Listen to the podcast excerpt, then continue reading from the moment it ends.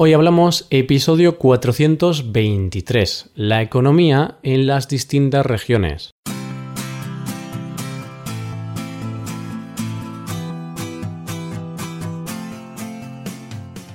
Bienvenido a Hoy Hablamos, el podcast para aprender español cada día. Ya lo sabes, publicamos nuestro podcast de lunes a viernes. Puedes escucharlo en iTunes, en Android o en nuestra página web Recuerda que los suscriptores premium pueden acceder a la transcripción completa del audio y a una hoja con ejercicios para trabajar vocabulario y expresiones. Hazte suscriptor premium en hoyhablamos.com. Buenos días, queridos oyentes. Comenzamos una nueva semana. Tenemos ante nosotros muchos días para trabajar, disfrutar o lo que nos toque a cada uno. Hoy es lunes, así que vamos a hablar de economía, que es el tema de septiembre. En los episodios pasados hablamos de la situación de España en los últimos años y de la situación actual. Hoy, en cambio, vamos a hablar de la economía española por regiones. ¿Es lo mismo trabajar en Extremadura que en Navarra? Ahora mismo lo veremos. Hoy hablamos de la economía por regiones.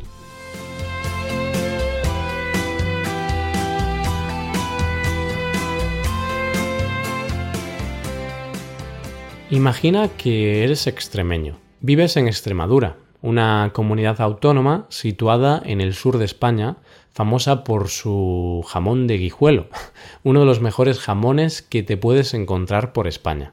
Entonces, eres extremeño y quieres trabajar. ¿Es igual de fácil tener trabajo en Extremadura que en otras partes, como Madrid o Barcelona? Pues evidentemente no. Mientras la tasa de paro en España se sitúa en el 16%, en Extremadura el desempleo alcanza casi el 24%. No le preguntes a un extremeño sobre trabajo porque no está el horno para bollos. Aunque la cosa ha mejorado, en zonas como Extremadura no es tan fácil. Pero bueno, imagina que eres extremeño y por fin has encontrado trabajo. Después de una dura búsqueda, has conseguido el trabajo deseado. ¿Qué salario vas a percibir? El mismo que el resto de España, ¿verdad? Pues una vez más, esto no es verdad. el salario medio en Extremadura es de 18.445 euros. Sin embargo, si trabajásemos en el País Vasco, ganaríamos casi 8.000 euros más al año. Y a nivel nacional, la media se sitúa en 23.156 euros al año. Con este ejemplo de Extremadura, quiero que veas que España no es un país uniforme. Según la zona donde vivas, tendrás mejores oportunidades de trabajo que en otras. Evidentemente, el nivel de vida también se adapta a los salarios. No es lo mismo vivir de alquiler en Cáceres, Extremadura, que en la capital de España, en Madrid. Va a ser mucho más caro vivir en Madrid, pero en contraprestación recibes un salario mayor. Vamos ahora a hablar de las comunidades autónomas más ricas del país, si vemos los datos del 2016, las comunidades que aportan más a España, teniendo en cuenta el PIB en términos generales, son Cataluña, Madrid y Andalucía. Cataluña y Madrid aportan casi un 19% del PIB español cada una. Estas dos comunidades son conocidas por su gran tasa de empleo, su industria y la cantidad de empresas que hay. También son las dos comunidades a las que el resto de España emigra para encontrar un trabajo y un futuro mejor. Yo tengo muchos amigos que están ahora mismo trabajando en Madrid. Madrid capital es una de las ciudades más grandes y una de las más ricas del país, al igual que Barcelona. Madrid, al ser la capital y como la Comunidad de Madrid está situada en el centro de España, esta posición y ventaja estratégica hace que su economía sea muy buena. Por otro lado, Cataluña siempre ha sido una comunidad con una economía fuerte y próspera. Por eso aportan tanto al conjunto nacional. Y hablando de otra comunidad, seguro que puede sorprender a Andalucía, porque en realidad no es una de las regiones más ricas del país. La cuestión es que Andalucía tiene una población de 8 millones de habitantes, por lo que en su conjunto aporta mucho al PIB español, pero en realidad no es una región próspera si analizamos el PIB en relación al número de habitantes. Todo lo contrario, porque si medimos el PIB per cápita, es decir, teniendo en cuenta el número de habitantes, Andalucía se encuentra a la cola de España. Solamente Melilla y Extremadura están peor que Andalucía. Entonces va a ser mejor utilizar el PIB per cápita para saber realmente lo fuerte o débil que es cada región de España. Vamos con más datos. Madrid es la región con mayor PIB per cápita, con un 36% más que la media del país.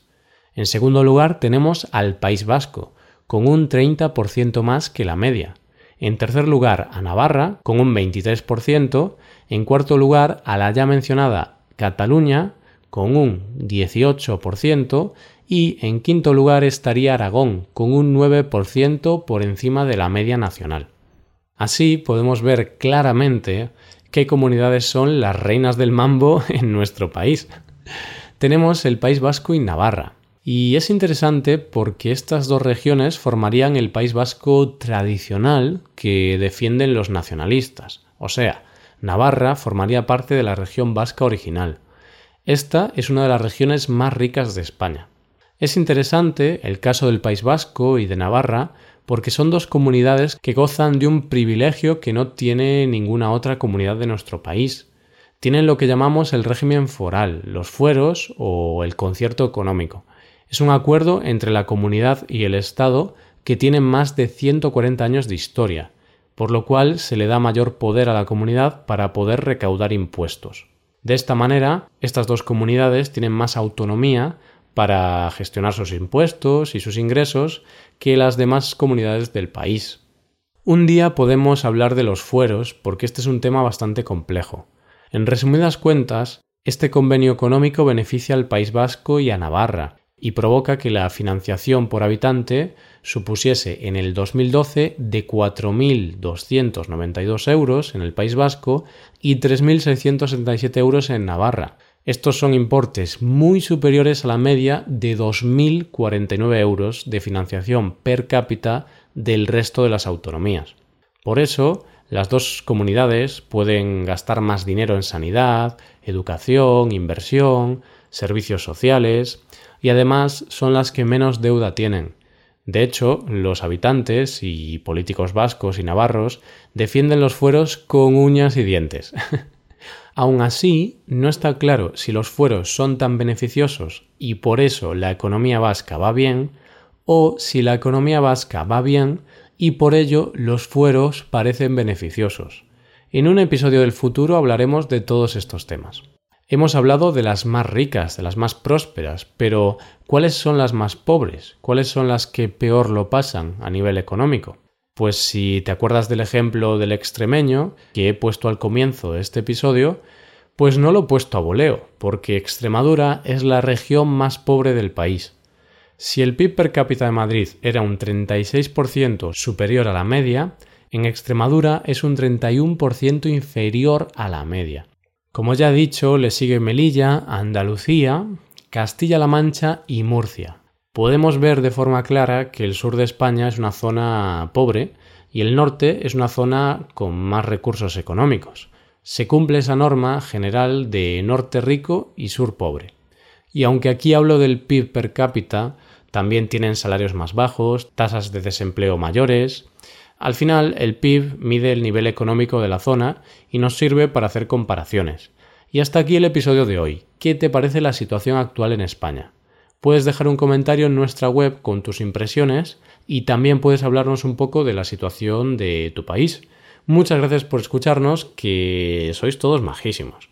Por último, te recuerdo que puedes ver la transcripción completa y una hoja de ejercicios para trabajar vocabulario y expresiones en nuestra página web.